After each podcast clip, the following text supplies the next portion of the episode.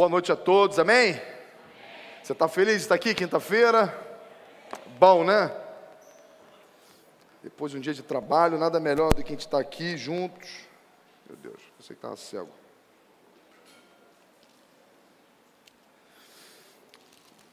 Vamos dar continuidade ao estudo da Bíblia aqui, de, da, da epístola né, de Tiago. Antes de você abrir em Tiago, capítulo 2, obrigado, Monique. Queria que você abrisse a sua Bíblia em Romanos capítulo 2. O pessoal do telão, bota para mim Tiago capítulo 2, gente, vai ler do 14 a 26.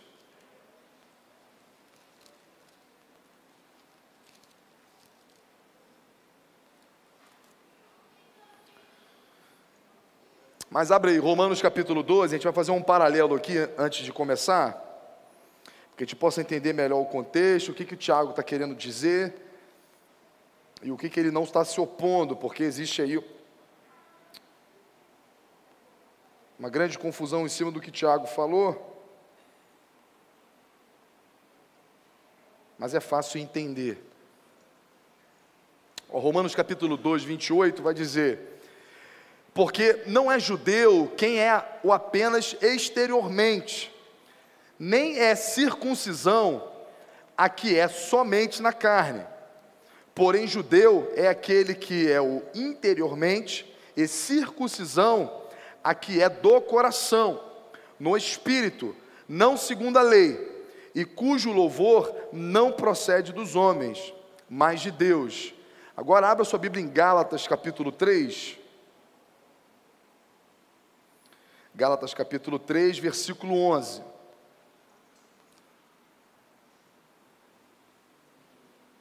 Gálatas capítulo 3, versículo 11. Vai dizer a seguinte coisa: É evidente que pela lei ninguém é justificado diante de Deus, porque o justo viverá pela fé. Ora, a lei não procede de fé, mas aqueles que observar os seus preceitos, por eles viverá. Agora vamos para o texto, Tiago capítulo 2, é importante a gente fazer essa introdução, a gente vai ler um pouquinho, mas é importante que a gente avance aí nesses versículos para a gente poder entender, para a gente não vir aqui só perder nosso tempo. Tiago capítulo 2, eu vou ler do 14 ao 26, eu vou ler no telão com vocês, né? Dá para ler? Vamos aproveitar que tem um telão desse aí, vamos ler no telão. Tiago capítulo 2, versículo 14 ao 26. Meus irmãos, qual é o proveito se alguém disser que tem fé, mas não tiver obras? Pode acaso semelhante fé salvá-lo? Se um irmão ou uma irmã estiverem carecidos de roupa e necessitados do alimento cotidiano, e qualquer dentre vós lhe disser: Ide em paz, aquecei-vos e fartai-vos, sem contudo lhes dar o necessário para o corpo, qual é o proveito disso? Assim também a fé, se não tiver obras, por si só está morta. Mas alguém dirá: Tu tens fé e eu tenho obras. Mostra-me essa tua fé sem as obras, e eu, com as obras, te mostrarei a minha fé. Crês tu que Deus é um só? Fazes bem. Até os demônios creem e tremem. Queres, pois, ficar certo ao homem insensato de que a fé sem as obras é inoperante? Não foi por obras que Abraão, o nosso pai, foi justificado quando ofereceu sobre o altar o próprio filho Isaque? Vês como a fé operava juntamente com as suas obras, com efeito, pois pelas obras que a fé se consumou e se cumpriu a escritura, a qual diz: Ora, Abraão creu em Deus e isso lhe foi imputado para a justiça, e foi chamado amigo de Deus. Verificais que uma pessoa é justificada por obras e não por fé somente. De igual modo, não foi também justificada por obras a meretriz Raabe, quando acolheu os emissários e o fez partir por outro caminho? Porque assim como o corpo sem espírito é morto, assim também a fé sem obras é morta. Irmãos, existe aqui um ensino de Tiago que trouxe certa confusão e pode trazer certa confusão, mas na verdade, Tiago não está se opondo ao que o apóstolo Paulo falou. Nós acabamos de ler tanto Romanos quanto Gálatas, e a gente vai voltar um pouquinho atrás para que a gente possa entender que eles não se contradizem, mas eles se completam, e o texto vai dizer isso de forma clara, junto com o seu contexto. O apóstolo Paulo é muito claro em dizer que o homem por obras ou por boas obras, o homem por obediência ou por performance, não é aceito por Deus. Ora, parece totalmente contraditório que nós acabamos de ler aqui, que a fé é justificada por obras. Como assim? Tiago veio desfazer o ensino do apóstolo Paulo. Paulo e Tiago tinham ensinamentos antagônicos, diferentes, porque um parece estar desfazendo do que o outro está falando. Claro, vamos colocar aqui alguns fundamentos que são inegociáveis e vamos discorrer o texto para que a gente possa entender onde Tiago quis chegar. É fato, é fato, é unanimidade, é o Evangelho. O homem é justificado pela fé, independente da lei, ou independente das obras, ou independente da sua obediência. Isso é um fundamento de salvação, a gente não pode confundir isso. Quando o assunto é salvação, o homem não tem participação disso, porque a salvação é graça de Deus. A salvação é um presente de Deus, é um favor imerecido para os homens. Ou seja, não existe ninguém que pode dizer: ora, eu fui salvo porque eu, se não for eu cri, esquece. Nada do que você possa fazer o tornará justo diante de Deus. Nada, nem a nossa obediência, nem o nosso esforço, nem a nossa máxima tentativa de buscá-lo, de fazer o que é correto, nada disso tem o poder de nos justificar porque nós já sabemos que a lei, na verdade, é um espelho, e o espelho diagnostica o que está de errado em nós, ou seja, a lei traz o diagnóstico, mas a lei não pode trazer a cura. Então, por isso que ninguém, por observância ou obediência, pode ser justificado ou aceito ou abençoado. Aqui a gente quebra todo o paradigma de que eu fiz e Deus se moveu. Ora, irmão, eu vejo que você melhorou, então você comprou um carro, ou sei lá, alguma coisa boa aconteceu na sua vida, se essa pessoa atribuir a isso algo que ela fez, na verdade ela trocou, na verdade ela fez por merecer, e nós cremos, na verdade o Evangelho se fundamenta de que a cruz é suficiente. Ou seja, tem pessoas que creem que, não, tudo bem, eu creio na cruz, mas eu preciso, o Evangelho não está aí mas eu preciso torna a cruz insuficiente, porque se Cristo morreu e a morte e a sua morte, o seu sacrifício não tem poder pleno para me salvar, então na verdade ele fez uma parte e agora ele rolou a bola para eu fazer a minha parte para que eu possa ser salvo. Isso não é evangelho. Qualquer pessoa que disser para você que você precisa fazer para ser salvo, não é evangelho, guarda disso, você vai ser aprisionado por isso, isso vai colocar algema em suas mãos, porque o quanto será suficiente?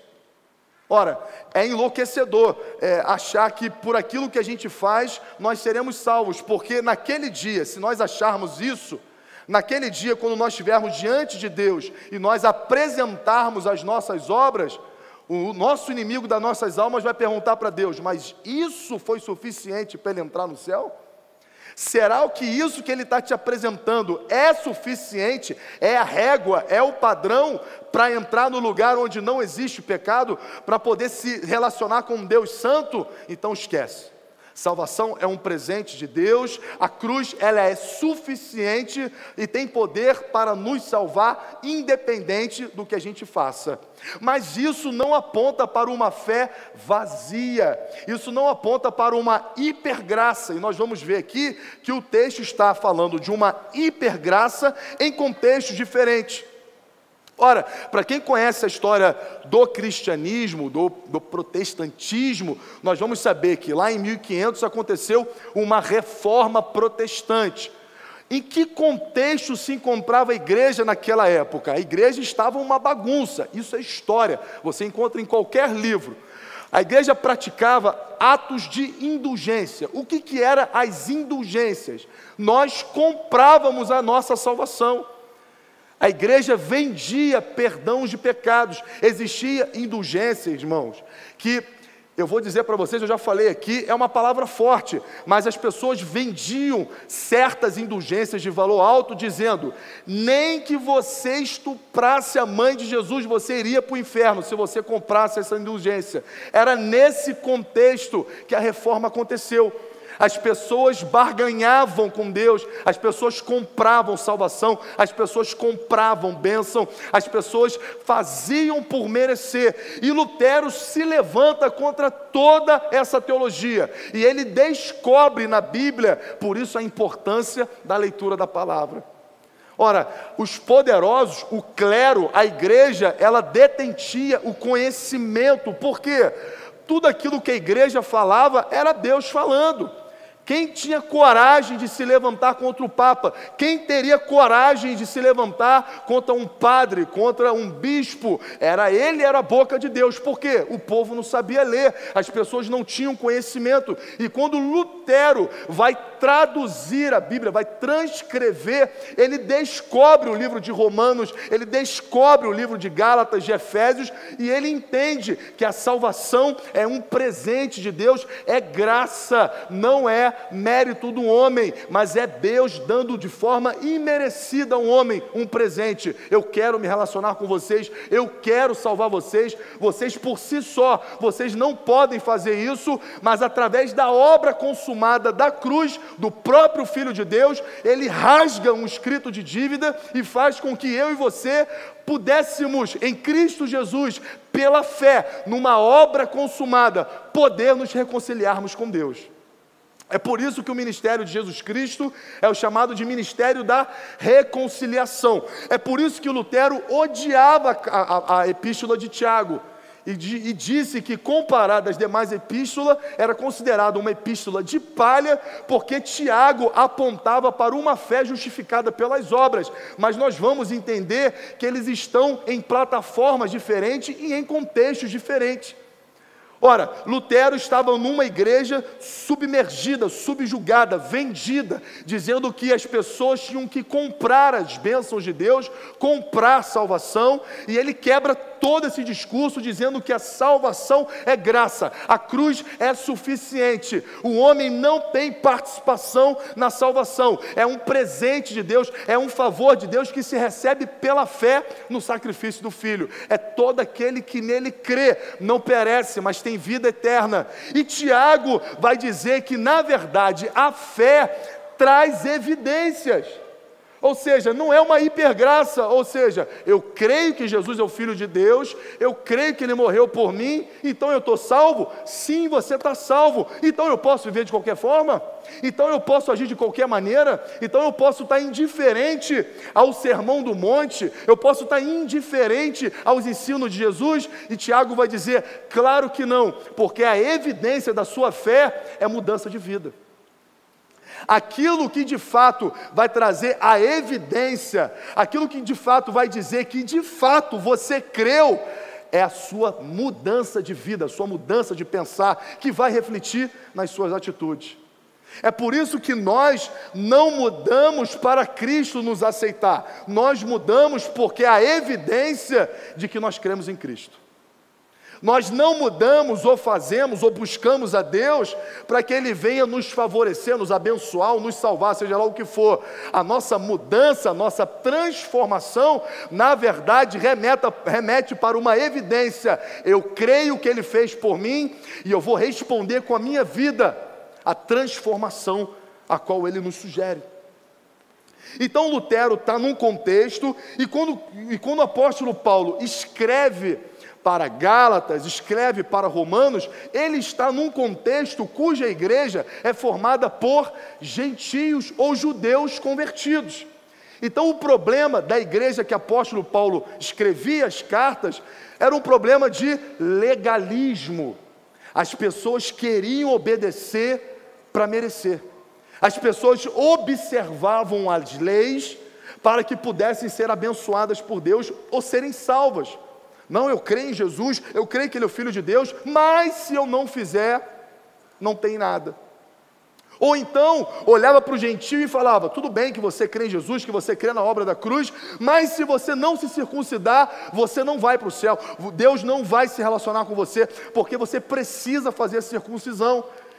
E o apóstolo Paulo começa a desconstruir esses ensinos. Não é pela circuncisão, não é pela observância da lei, não é pela obediência que o homem é salvo, que o homem é justificado, é pela fé. Mas Tiago está escrevendo para uma outra igreja, num outro contexto, com um outro problema. E é por isso que ele vai dar ênfase em outro ensino. Irmãos, como é fundamental nós entendermos o contexto cuja carta foi escrita. Senão vira uma bagunça, senão a gente pega um versículo e constrói uma outra teologia, vira uma ruaça. É por isso que nós temos compromisso com o ensino, irmão. Se você não compreender a Bíblia, se você não entender o fato histórico, o contexto, qual era o problema, o que motivou o apóstolo Paulo a escrever a carta para tal igreja, o que motivou Tiago a escrever carta para tal igreja, ou você acha que o apóstolo Paulo estava tranquilo e falou: do nada eu vou escrever algo para uma igreja porque eu recebi uma revelação. Lhe foi contado problemas dessa igreja e ele escrevia em cima dos problemas. E Tiago está justamente escrevendo para uma igreja cujo problema é totalmente diferente da igreja do apóstolo Paulo. Ora, quem está acompanhando o estudo de Tiago sabe que ele está falando para uma sinagoga. Tiago escreve essa epístola para uma sinagoga. O que, que isso quer dizer? Ele está, ele está escrevendo para judeus. Ele não está escrevendo para gentios, ele não está escrevendo para pagãos convertidos, ele não está escrevendo com, com um contexto cujo problema era obediência como justificação. Muito pelo contrário, ele está escrevendo num ambiente cujas pessoas creem em Deus, sempre ouviram falar das leis do Senhor e descansam na sua crença e descansam naquilo que, ela, naquilo que elas acreditam. Não, eu creio em Deus. Não, eu creio que Jesus é o Filho de Deus, eu creio no Messias, eu creio que só existe um Deus. E Tiago começa a denunciar uma fé sem compromisso. Tiago começa agora a trazer uma denúncia, ele começa a apontar: como assim a sua fé não tem poder de transformar a sua vida? Como assim a sua fé te torna indiferente às pessoas que estão à sua volta? Como assim a sua fé é apenas uma fé que tem olhos para si e não tem olhos para fora? Isso aqui, meu irmão, é prato cheio para a teologia da prosperidade. O que é a teologia da prosperidade? São pessoas se relacionando com Deus na ótica de si. São a minha causa, é a minha vida, as minhas finanças, as minhas necessidades. E existem até hoje pessoas que vão para a igreja por causa da casa própria, por causa do carro, por causa dos seus pedidos, por causa de dinheiro, dívidas, contas bancárias, enfermidade. Aí você está dizendo, quer dizer que a gente não pode pedir isso? Você pode, ele é seu pai. Você pode pedir, você pode ter expectativa de que Deus vai mudar suas finanças, que Deus vai te abençoar, que Deus vai te curar, que Deus vai te dar vida, abundância. É claro que você pode ter essa expectativa, mas se é esse o seu propósito, o seu objetivo, a sua fé é morta.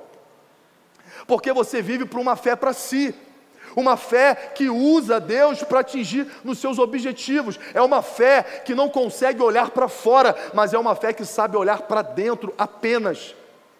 O que, eu tenho que fazer para Deus ouvir minha oração? O que, eu preciso fazer para eu sentir um alívio, para eu sentir uma paz? E a gente vai aí fazendo sacrifícios em sacrifícios, nós vamos nos esforçando, nos esforçando, nós vamos fazendo tudo, irmão. Se alguém chegar aqui para você e falar, meu irmão, tem uma unção para dar aqui para você, você deixa uma oferta aqui de tanto, você fala, eu quero isso que ele está prometendo e eu pago por isso. Por quê? Fé sem obras. Fé sem compromisso com transformação de vida. É uma fé para si, é uma fé que cuja o, o resultado final só sabe enxergar para si. E Tiago está denunciando essa igreja, Tiago está denunciando essa fé, uma fé que descansa na sua crença, que descansa numa doutrina, é uma fé que represa. O cara conhece Gênesis, ele conhece Êxodo, ele conhece tudo, ele frequenta os ensinos, ele faz pós-graduação, ele já estudou na Universidade de Jerusalém, ele sabe tudo, só que toda essa carga de conhecimento não faz com que ele olhe para o próximo de forma melhor, toda essa carga de conhecimento não faz com que ele se mova para aquilo que está no coração da igreja e de fazer discípulos. E aí Tiago começa a dizer: ora, quer dizer que dentro da igreja de vocês existem órfãos e viúvas passando fome. E vocês buscam a Deus, e vocês estão satisfeitos na fé de vocês. Existem pessoas na igreja de vocês cheias de necessidade e vocês descansam no conhecimento de vocês. Vocês creem que existe um único Deus? Isso é bom demais, mas os diabos, o diabo também crê e eles estremecem diante desse Deus, mas a única coisa que, que, o diabo não pode fazer é obedecer a Deus. Então começa a fazer com que a sua fé tenha evidências na obediência. Comece a fazer que toda essa carga de conhecimento, toda essa fé, toda a sua profissão, tudo isso se transforme em algo que o mundo possa ver, apalpar, sentir e dar glórias a Deus. É exatamente isso que Tiago está dizendo, e é interessante que ele diz, ele não está desmerecendo a fé, muito pelo contrário, ele está dizendo: mostra a sua fé sem obras, e eu mostro a minha fé com obras. Ele não tira a palavra fé do texto. Ele não diz para você, mostra a tua fé e eu mostro as minhas obras. Não, mostra a tua fé sem obras e eu mostro a minha fé repleta de obras. Tiago não está desconstruindo o conceito de fé. Tiago aqui não está negligenciando a fé. Muito pelo contrário, ele está dizendo que a evidência da fé são obras. Ah, eu creio em Deus, eu também. Como nós vamos saber se uma pessoa crê ou não crê em Deus por aquilo que ela fala? Não. O próprio Jesus vai dizer: pelo fruto nós conheceremos a árvore. É pelo fruto. Como você se conhece uma pessoa? Pelo fruto. Por aquilo que ela fala, pelas suas condutas. Não são condutas que as tornam merecedoras, mas são condutas que apontam para aquilo que ela crê. Evidência. E Tiago começa a colocar a igreja em movimento, começa a combater o legalismo, começa a combater a graça barata. Existe um livro, para quem gosta de ler, para mim foi um dos melhores livros que eu li. O Discipulado de Dietrich Bonhoeffer, não sei nem falar o nome desse cara direito, mas é um alemão que morreu na Alemanha nazista, um livro incrível, e ele denuncia essa graça barata. Esse homem morreu pela causa do Evangelho. Era um homem muito bem conceituado no mundo acadêmico, enquanto Hitler estava fazendo na Alemanha, ele, foi, ele saiu da Alemanha por conta de todos esses conflitos, convidado da, a, a lecionar em diversas dificuldades nos Estados Unidos, mas ele diz: espera aí, eu preciso fazer diferença lá preciso voltar para esse lugar. E as pessoas dizendo para ele: Você é louco, você, você vai morrer nesse lugar. Você é louco, cara. Você, você está bem aqui. Você está com status. Você está com muitos convites. Você pode escrever muitos livros. Mas ele está dizendo: Eu preciso voltar e fazer diferença no lugar onde eu estava. Nem que para isso eu tenha que morrer por isso. E de fato ele volta para a Alemanha e ele morre sustentando o posicionamento do evangelho naqueles tempos, porque a igreja apoiava Hitler naquele momento. Como é que pode uma igreja apoiar toda aquela loucura e matança? Existiam pastores que apoiavam, e ele voltou dizendo: a história também vai contar que pastores se levantaram e não apoiaram esse regime, nem que para isso eu tenha que dar a minha vida, e foi o que ele fez. Obras que evidenciavam a sua fé.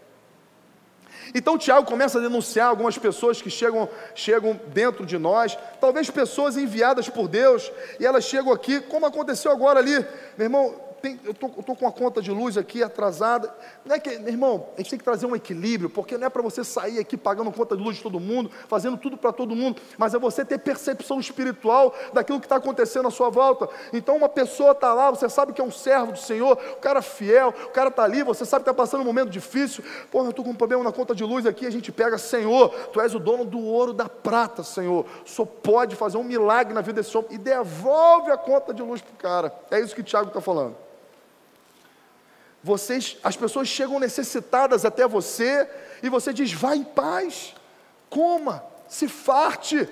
Nosso Deus é um Deus grande, Deus vai mudar a sua causa. E ele dizendo: Mas eu não tenho o que comer agora em casa, mas o nosso Deus vai prover. E Deus está dizendo: Eu coloquei você no caminho dele para você prover para você fazer alguma coisa. E nós hoje talvez não passamos tanto, nós não vemos isso tanto no, no, campo material hoje, embora exista, a gente sabe, as necessidades estão aí, nós, nós sabemos que existem pessoas com N dificuldades materiais, mas no campo emocional isso também é uma verdade. Pessoas que são desertas emocionalmente, você sabe, está mal, a pessoa está tá vivendo uma vida desgraçada e a gente muitas vezes fala, ah, mas irmão, mas ele conhece, ele sabe o caminho, se ele quiser, ele volta. Talvez, talvez, você indo lá e volte. Talvez, irmão, um abraço, uma ligação, talvez um acompanhamento, talvez uma ida, um chegar junto, um estar tá mais próximo, talvez ouvir essa pessoa duas horas sem você abrir a boca. Isso pode fazer com que tudo, tudo mude na vida dessa pessoa. E Tiago está trazendo essa discussão à tona. Não adianta você viver um evangelho para si, não adianta você viver um evangelho preocupado com a sua própria vida. O próprio Jesus denuncia isso. Aquele que quiser me seguir deve negar a si mesmo. Esse negar a si mesmo não é a morte dos projetos, não é a morte dos sonhos, não é uma vida anulada, muito pelo contrário, é um descansar numa vontade que é boa, perfeita e agradável. Eu creio em Deus, eu agora chamo Deus de Pai, Ele agora tem planos, agora Ele está no controle da minha vida, eu vou descansar nesse amor, agora cabe a mim ser luz para o mundo. Agora cabe para mim a evidência de que eu creio em Deus, a evidência de que eu creio na obra consumada, está em ser sal da terra e luz para o mundo. Essa é a discussão de Tiago. Como assim crentes que creem, mas não fazem diferença? Como assim uma igreja lotada, mas represada de conhecimento? Como assim pessoas que conhecem a Bíblia versículo ponta a ponta, mas isso não se transforma em vida prática? O casamento continua destruído. É um péssimo marido, é uma péssima esposa, é um péssimo pai, não melhora. E não melhora a título de, ah, eu, eu, eu sou bom e aí Deus está. Não, não é isso que nós estamos falando, nós já, nós já descartamos essa ideia é uma melhora porque agora nós somos templo do Espírito Santo de Deus. E se o Espírito Santo, irmão, habita em mim, habita em você, se ele não está fazendo diferença, questione se de fato ele está aí. Questione se de fato o direcionamento da sua vida tem ser em ouvir a voz do Espírito Santo de Deus. Irmãos, como essa discussão ela é, ela é atual numa igreja que busca, uma igreja que quer, olha, olha as músicas que nós cantamos, olha para mim e, e, e, restitui, e é tudo eu, meu irmão, é eu, vou fazer o que é eu, é eu o tempo inteiro eu, nessa relação com Deus é eu, eu, eu, e Deus está falando, é o próximo como a ti mesmo. O que, que é isso? Deus nos convida a uma vida de serviço, e isso é o Evangelho, uma vida de serviço. O ir de fazer discípulo, o que significa? Serviço. Jesus morreu por pessoas. Então, não ache, e é bom a gente falar isso quinta-feira, que eu acho que só vem quinta-feira os que querem buscar a Deus. Não ache que a sua fé em Cristo, sem se envolver com nada, você não precisa ser um missionário na África, você não precisa, não é isso que nós estamos falando.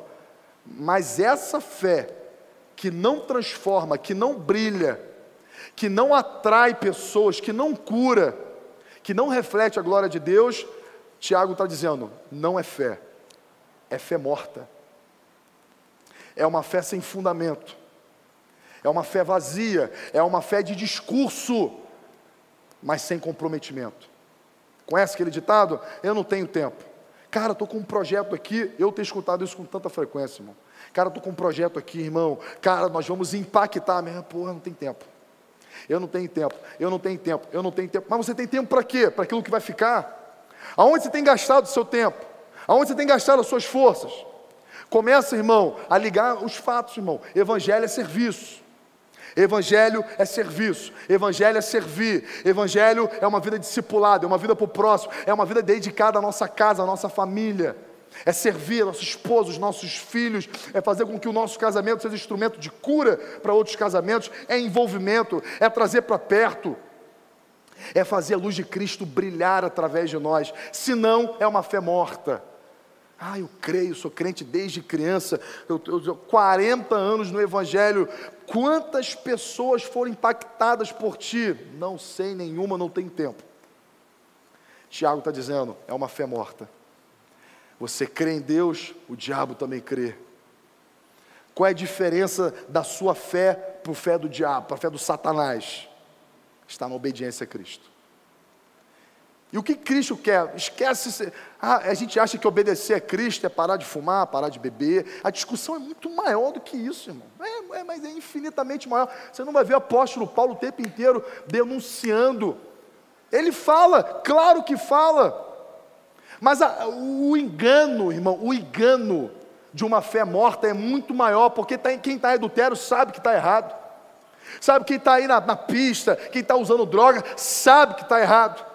Mas o pior é aquele que está dentro da igreja, sentado no banco, achando: ah, eu estou bem com Deus, ah, eu e o Pai, ah, minha fé, são tantos anos da minha caminhada cristã, e talvez, talvez, a sua fé seja uma fé morta, porque é uma fé que não faz diferença, é uma fé sem serviço, é uma fé sem compromisso com o Evangelho. E o Evangelho é uma boa notícia, e boa notícia só se torna boa notícia falada.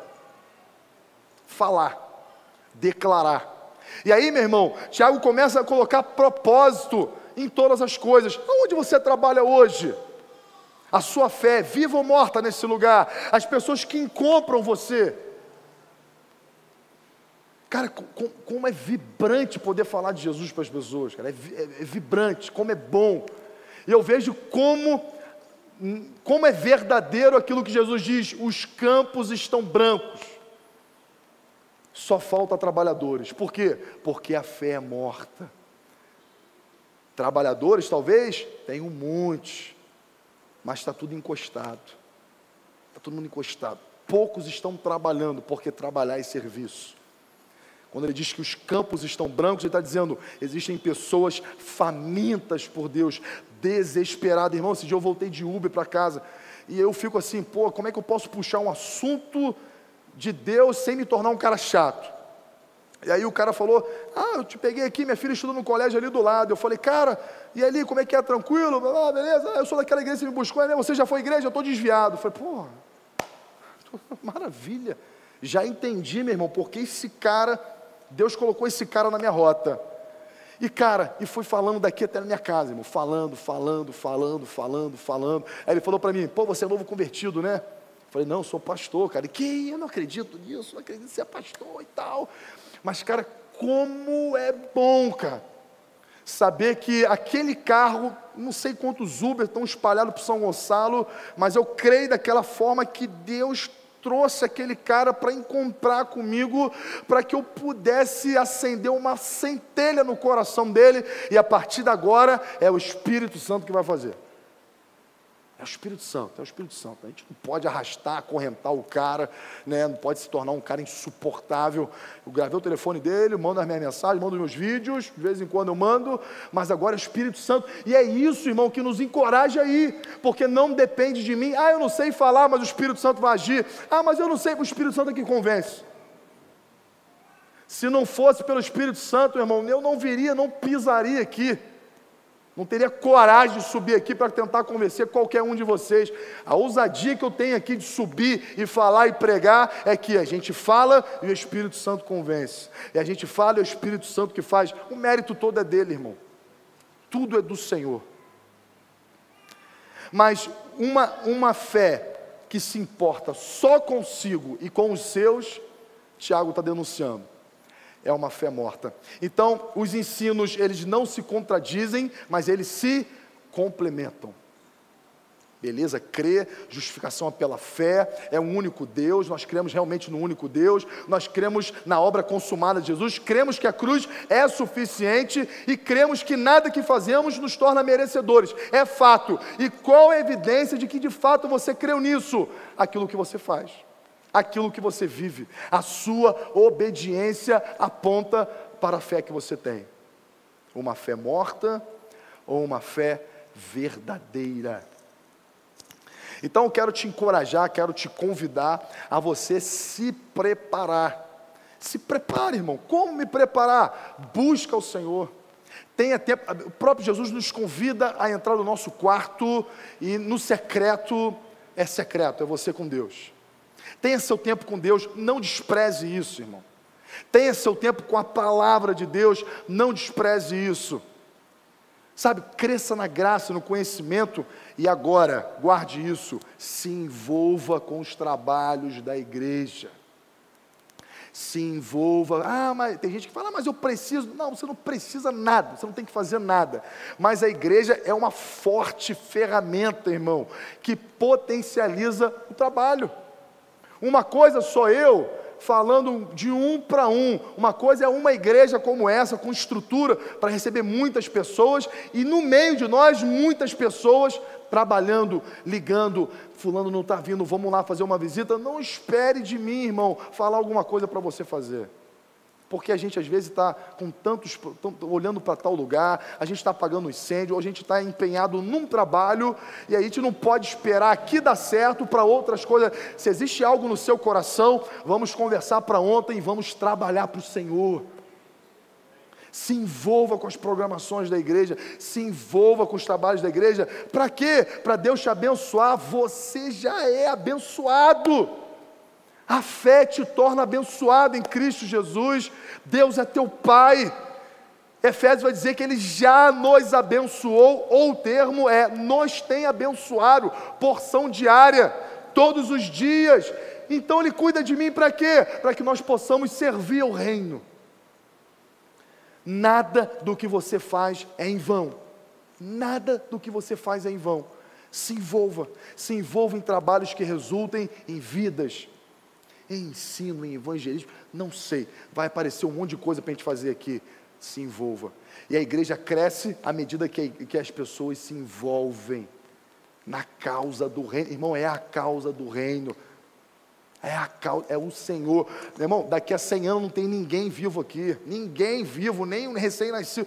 Ninguém vivo. Nós trabalhamos para a próxima geração pegar o bastão e continuar e continuar. A igreja não para, a igreja avança, a igreja cresce.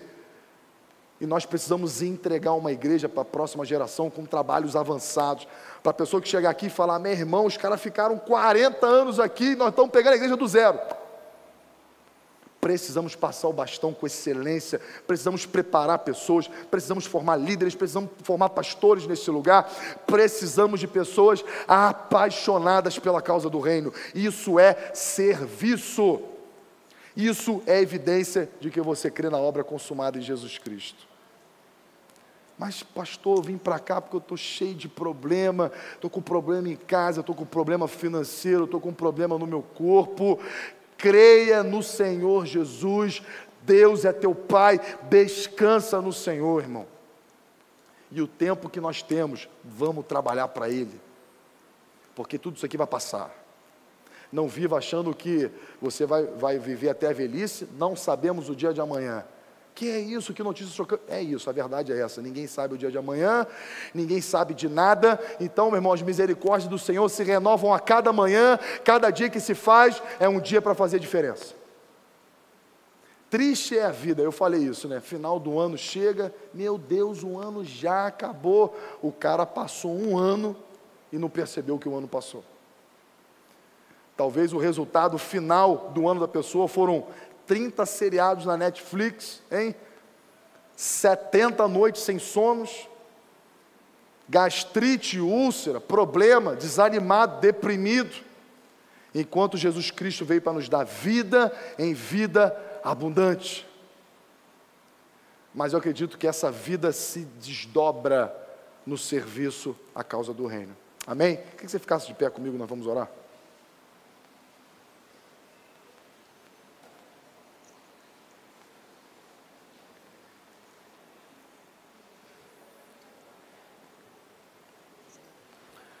Para finalizar aqui que eu não falei, Tiago fala sobre Abraão.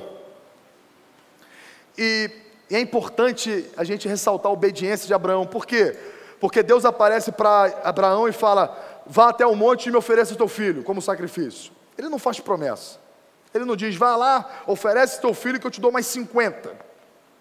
Oferece teu filho que eu vou, vou colocar o seu nome em todos os planetas dessa galáxia. Não, vá lá e me dá o seu filho. Ponto final. A Bíblia diz que Abraão vai e obedece a Deus, e a sua obediência apontou para a sua fé.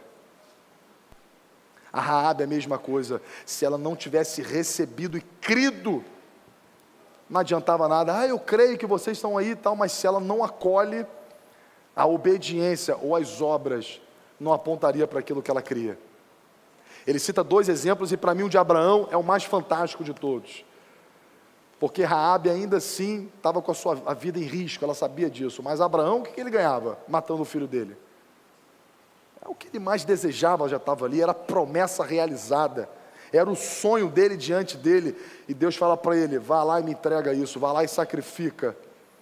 E a Bíblia diz que Abraão, meu irmão, vai com cutelo para baixar, e Deus provê, e fala para ele: agora eu sei que tens fé. Na verdade, ele quis mostrar para Abraão a prova da fé dele, porque Deus já sabia. Mas a evidência da fé de Abraão foi sacrificar Isaac, foi obedecer ao Senhor. Deus pediu, vamos lá. Deus quer isso, vamos fazer. Mas isso vai custar caro. Eu creio no Senhor. Mas me importa obedecer ao Senhor, porque a evidência da minha fé está em confiar nele. Confiar no Senhor. E fica tão claro aqui, e eu queria terminar exatamente com essa passagem que diz: Não andeis ansioso por nada, mas antes buscai o reino de Deus e a sua justiça, e todas as suas necessidades serão supridas pelo Senhor. Busca o um reino, irmão. Busca o um reino. O que é buscar o reino? Serviço. É deixar rei governar, o rei governar. E a vontade do rei é clara: fazer discípulo de todas as nações. Uma fé sem discipulado é uma fé morta, pode ter certeza disso. Quantas pessoas você tem discipulado? E discipulado, irmão, não é abrir Bíblia, não é abrir livro de Mateus e ali esmiuçar, trazer o grego, o aramaico, não estou falando disso, estou falando de vida na vida, influenciar. É as pessoas que andam com você falar, meu irmão, eu quero ir lá, eu quero conhecer o que você conhece, eu quero a revelação desse Deus para mim. Eu preciso. É do seu interior, irmão, fluir rios de água viva para o mundo sedento. Irmão, quem tem água no mundo sedento é procurado. É procurado o tempo inteiro.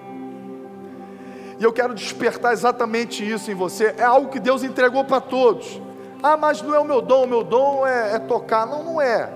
Não é. Não é. O seu dom, meu irmão, é fazer discípulo. Deus te chamou para isso. Talvez você não esteja preparado, talvez você ainda não saiba como, mas você, você foi chamado por isso, você pode ter certeza.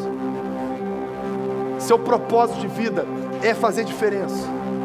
E cara, como é recompensador você encontrar pessoas dizendo: encontrar contigo foi como encontrar com Deus.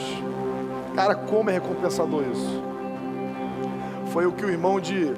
Foi o que Jacó falou para o irmão dele. Encontrar a tua face é como encontrar a face de Deus. Que as pessoas falem isso a teu respeito. Cara, a sua amizade para mim foi ver a face de Deus. Ter você como amigo, as suas palavras para mim revigoraram a minha força. Suas palavras me deram vontade de viver. O fato de eu ir na tua casa e ter comido uma pizza com você mudou minha forma de enxergar a vida. É para isso que Deus tem nos chamado, irmão. Você só vai encontrar plenitude servindo, fazendo diferença. Não perca tempo. Não insista ainda com projetos, irmão. Projetos que vão ficar aí. Meu irmão, trabalhe, ganhe dinheiro, estude, faça pós, mestrado, doutorado, alcance. Não, tô, não é um convite a largar tudo, mas é um convite que em tudo faça diferença. Em tudo faça diferença. Feche seus olhos comigo, vamos orar. Queria um instrumento bem baixinho, bem baixinho. Pai, em nome de Jesus, Senhor. Queremos colocar, Senhor, essa igreja em tuas mãos. E igrejas são pessoas, não são as paredes. Cada vida, cada pessoa aqui representada. É certo que muitos chegaram aqui, Senhor.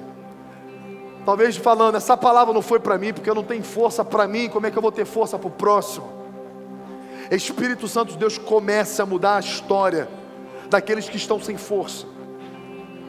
Começa, Espírito Santo de Deus, só o Senhor pode fazer isso, Pai. Começa a fortalecer o cansado. Nos permita, Pai, que a boa notícia da obra consumada da cruz venha quebrar correntes, vícios, depressões, sentimentos de fracasso, falência familiar.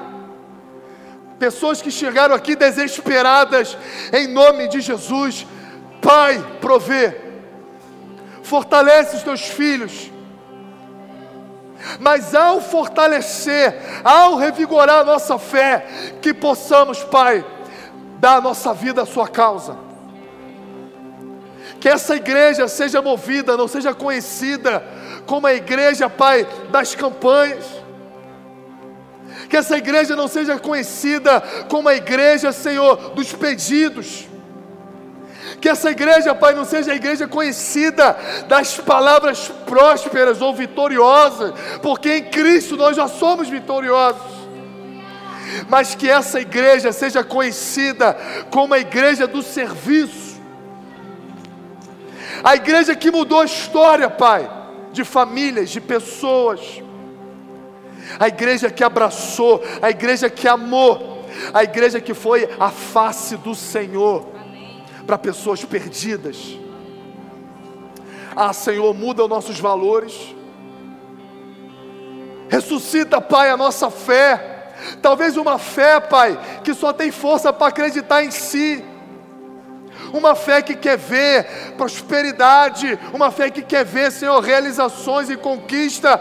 Nós sabemos que o Senhor tem grandes projetos para a nossa vida, não existe dúvida, Tu és o nosso Pai mas a fé que nós queremos é uma fé de serviço, é uma fé de descanso.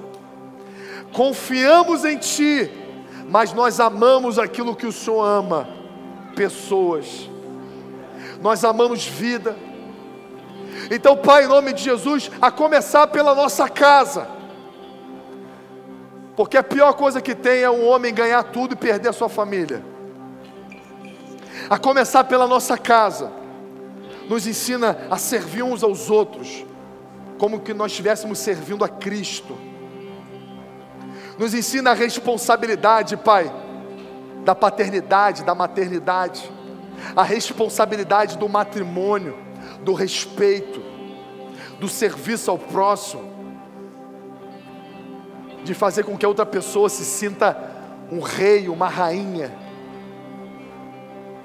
nos ensina, Pai, a olhar o nosso próximo com dignidade, com respeito. Nos ensina, Pai, a fazer com que a dificuldade do próximo seja a nossa dificuldade. Que o problema do nosso irmão seja o nosso problema.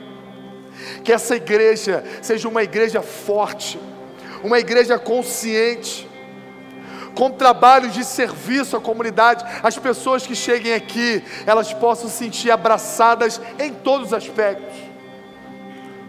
Começa pelo abraço físico, mas vai até o abraço da alma. O abraço que traz cura, o abraço que traz percepção, o abraço que traz valor. Quantas pessoas entraram aqui, Pai, se sentindo desvalorizadas, se sentindo usadas, se sentindo nada, e elas serão amadas através de nós, elas se sentirão valorizadas, porque nós as valorizaremos, porque o Senhor é tudo para nós. Nos ensina, Pai, a alcançar o coração do perdido. Nos ensina, Pai, a olhar, Senhor, para uma cidade como São Gonçalo. Que para cada um dentro da igreja existe um fora da igreja. Pessoas machucadas, pessoas decepcionadas, pessoas que foram frustradas ou foram usadas. Pai, que a nossa igreja seja um lugar, Senhor, de aconchego que a nossa igreja seja um lugar de cura, que a nossa igreja seja um lugar, Senhor, de valorização e que isso se espalhe, Senhor, por toda essa cidade. Pai, nos confia grandes projetos, Senhor, que venham resultar em vidas, nos dê estratégia, nos dê sabedoria. Levanta cada um aqui, Pai, de forma poderosa Talvez cada um olhe para si e fala: Eu não sirvo para nada, mas o Senhor está dizendo para você: Eu conto com você. Fui eu que lhe confiei a vida. Quando você estava na barriga da sua mãe, ainda sem ossos, Deus conhecia a sua história. Ele havia escrito o seu, o seu, a, todos os seus escritos de vida em seu livro. Nos ensina a entender, Pai, que o Senhor nos ama, que o Senhor nos abraça, que o Senhor confia em cada um de nós. Obrigado, Senhor, por essa igreja. Obrigado por esse lugar. Levanta nesse lugar líderes, homens e mulheres com fé inabalável, firmes e constantes no Senhor. E que essa igreja possa crescer, Senhor, não em números, mas em vidas, em cuidado, em fé, em graça, para honra e glória do Teu nome. Em nome de Jesus. Amém. Amém. Não faça do Evangelho autoajuda, bem, irmão? O Evangelho não é autoajuda, o Evangelho é serviço, o Evangelho é transformação de vida, e que essa transformação transforme a vida dos demais que estão à nossa volta. Amém. Queria que você rapidamente vamos orar para a gente encerrar essa mensagem. Pai, obrigado, Senhor. Obrigado, Senhor, por esse ensino. Obrigado, Senhor, pela tua palavra. Obrigado, Senhor, por cada vida se dispôs estar aqui, saiu da sua casa, veio direto do trabalho. O Espírito Santo de Deus começa a operar uma obra, começa a realizar, Pai, algo novo entre nós e através de nós, para que o Seu nome seja engrandecido, Pai, no nosso meio. Nós cremos no que o Senhor quer fazer na nossa igreja. Todos, todos os seus projetos, nós dizemos sim para Ele. Nos usa, nos capacita, para que possamos corresponder à obra da cruz que a nossa fé seja uma fé verdadeira em Cristo Jesus. Nós te agradecemos em nome de Jesus. Amém. Amém. Ele está chamando aqui o pastor Zé Luiz, está orando.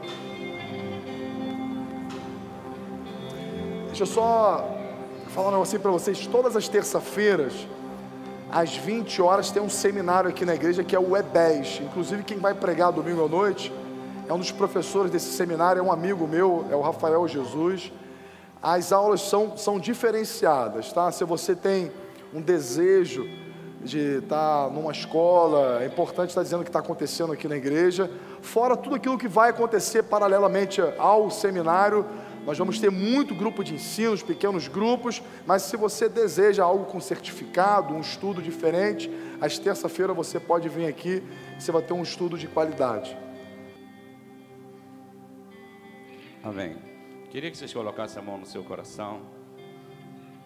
Vamos estar agradecendo a Deus por tudo que tem feito em nossas vidas. Pedindo a Deus por aqueles que precisam de um milagre. Continuar crendo que o nosso Deus é um Deus de milagre. Aqueles que estão acamados, aqueles que estão enfermos, aqueles que precisam de portas abertas. Porque aqui também é chamado de casa de oração. Pai querido, Pai amado, Senhor, muito obrigado, Senhor, por este momento. Senhor, por esta palavra, Senhor, que foi profundo do nosso coração.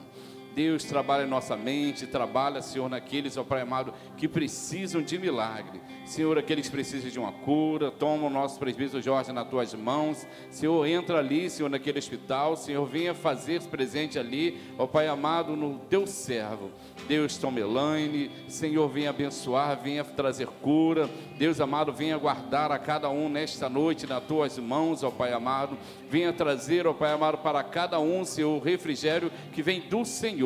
Deus, que haja paz, que haja amor. Senhor, transforma o nosso coração, ó Pai amado, para que nós possamos entender para que nós fomos chamados para fazer parte do reino para fazer a tua obra. O Senhor não vai chamar anjos, ó Pai amado, mas vai chamar a cada um de nós. Nós somos escolhidos no ventre, assim a tua palavra diz. Senhor, abençoa cada um, cobre a cada um com teu sangue. Deus, guarda a família. Nós declaramos que nossa família é do Senhor. Deus, nós declaramos que os nossos amigos é teu. Senhor, nós declaramos cada um nesta noite, Senhor, que vai, Senhor, levar para o seu lar. Senhor, abençoa. Deus, cobre a cada um com teu sangue. Deus, toma cada comunidade. Senhor, venha libertar e transformar, Pai, aqueles que precisam de uma libertação. Deus, eu te agradeço por tudo, pela tua palavra, Senhor, pela oportunidade estar na tua casa. Eu te agradeço em nome do teu filho amado, Jesus. Amém. A bênção apostólica e o grande amor de Deus e as doces e consoladoras promessas do Espírito Santo seja com toda a igreja que aguarda a vinda do Senhor Jesus. E o povo de Deus diga comigo: Amém. Aplauda o Senhor. Glória a Deus.